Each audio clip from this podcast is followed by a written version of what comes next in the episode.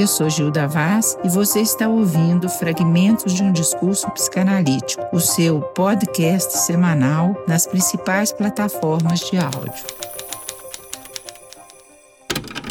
Nosso fragmento de hoje se intitula Da Diferença. Esse tema da diferença, ele foi também o título de um livro que foi lançado recentemente do qual eu faço parte como organizadora e uma das autoras, e que foi editado pela editora Quixote Mais Dor.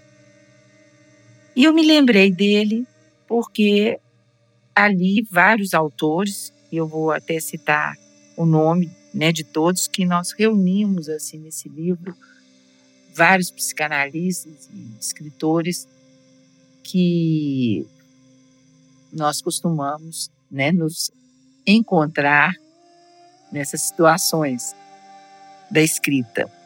É o que a gente tem em comum além do afeto né, que atravessa nossas relações.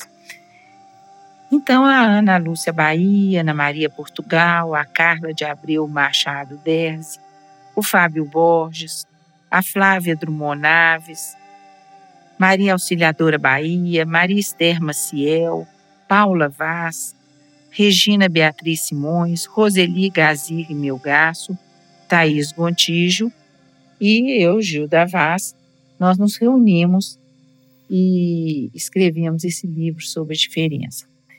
E hoje esse tema me ocorre e eu gostaria de falar alguma coisa a respeito disso. Eu começo por uma frase escutada muitos anos atrás vinda de um analista. Essa frase soa como um imperativo. Ele disse: faça valer a sua diferença. Essa frase caiu como uma verdade enigmática.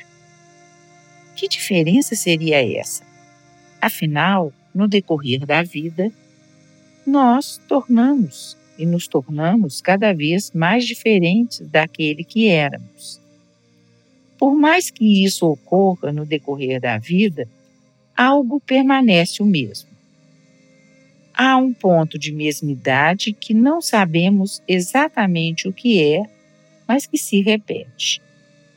Parece algo que sempre esteve ali e que diz da identidade de cada um, em que eu sou eu em minha radical diferença com relação ao outro. Isso implica que, se eu não fizer valer essa diferença, nunca sentirei que sou que eu aquilo que eu sou, mesmo sem saber exatamente o que é. Algo precisa ser escutado para começar a ser levado em conta. Mas trata-se também de um paradoxo, pois consiste em um saber que não se sabe mas que se revela como uma asserção subjetiva diante da coletividade, diante do outro, seja lá quem for. O fundamento aí é uma certeza que não deixa dúvida diante daquilo que é da ordem do inegociável de cada um. Ou seja, cada um de nós tem seu ponto inegociável, algo que não muda porque não se é sem isso. Sem esse traço, né, que marca a identidade de cada um. Mas é isso que isso que se é no âmago do ser, mas que pelo seu estatuto de marca no real nunca será dito ou sabido, se prestando sempre ao equívoco. Portanto, não se trata de tentar se explicar infinitamente, e sim de se haver com o inegociável de cada um, ou seja, com sua diferença radical.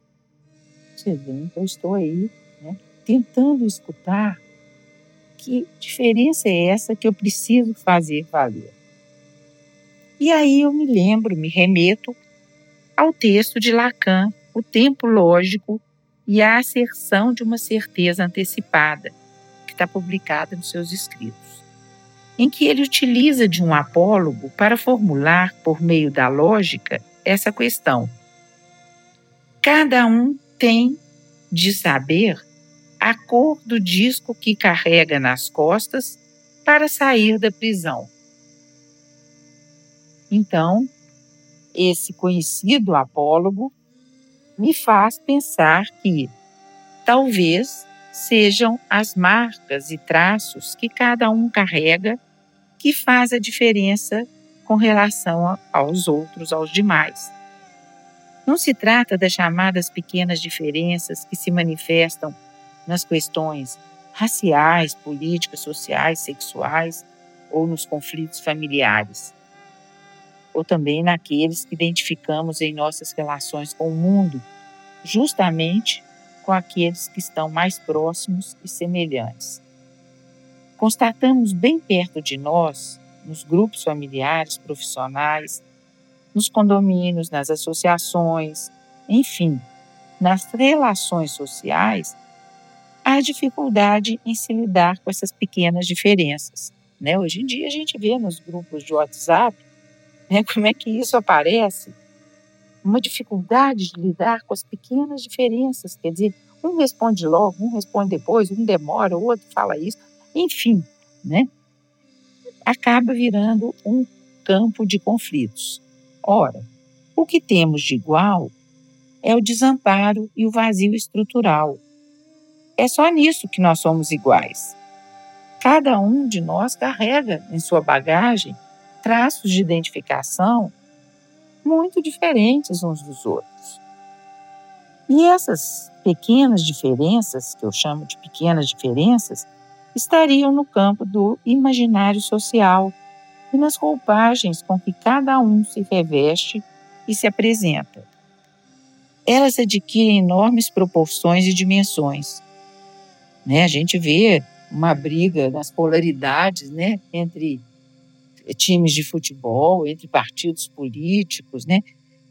A dimensão que isso toma é tão desproporcional que é, é disso que nós estamos falando e que Freud formulou como narcisismo das pequenas diferenças.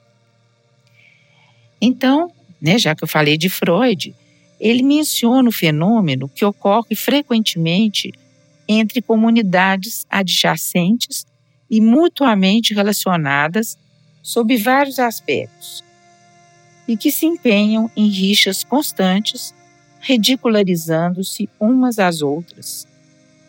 E foi a isso que o Freud deu o nome de narcisismo das pequenas diferenças. Ora, o que acontece no nível do individual acontece também no nível do coletivo. Lacan utilizou da topologia, por meio da figura de uma banda de Mébius, para mostrar como que essa relação opera. Em O um Mal-Estar na Civilização, ele destaca que o problema que temos pela frente é saber como livrar-se do maior estorvo à civilização, isto é, a inclinação constitutiva dos seres humanos para a agressividade mútua. Freud também constata a necessidade de ter se formulado um mandamento para que pudéssemos amar ao próximo como a si mesmo. Eu já falei disso também num fragmento anterior. O amar ao próximo como a si mesmo é justamente o funcionamento do narcisismo. Se, por um lado, o mandamento do amor ao próximo ajuda na contenção da agressividade, por outro, ele não oferece uma solução para as perturbações da vida que se manifestam pela agressão e autodestruição. Freud se mostra mais pessimista do que Lacan com relação a isso. Talvez Lacan, por formular o si mesmo como o lugar vazio do ser, oferece uma outra leitura para o mandamento.